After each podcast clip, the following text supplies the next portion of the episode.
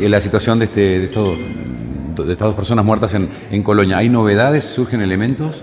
Es, eh, no tenemos novedades aún, se, estamos esperando aún las pericias realizadas por, por el médico forense en, en, la autopsia y las pericias que realizamos nosotros, Policía Científica, eh, las cuales en los próximos días quizás tengamos alguna noticia de, de, las muestras que se sacaron y se mandaron a hacer análisis. ¿En los próximos días puede haber novedades? Puede haber novedades.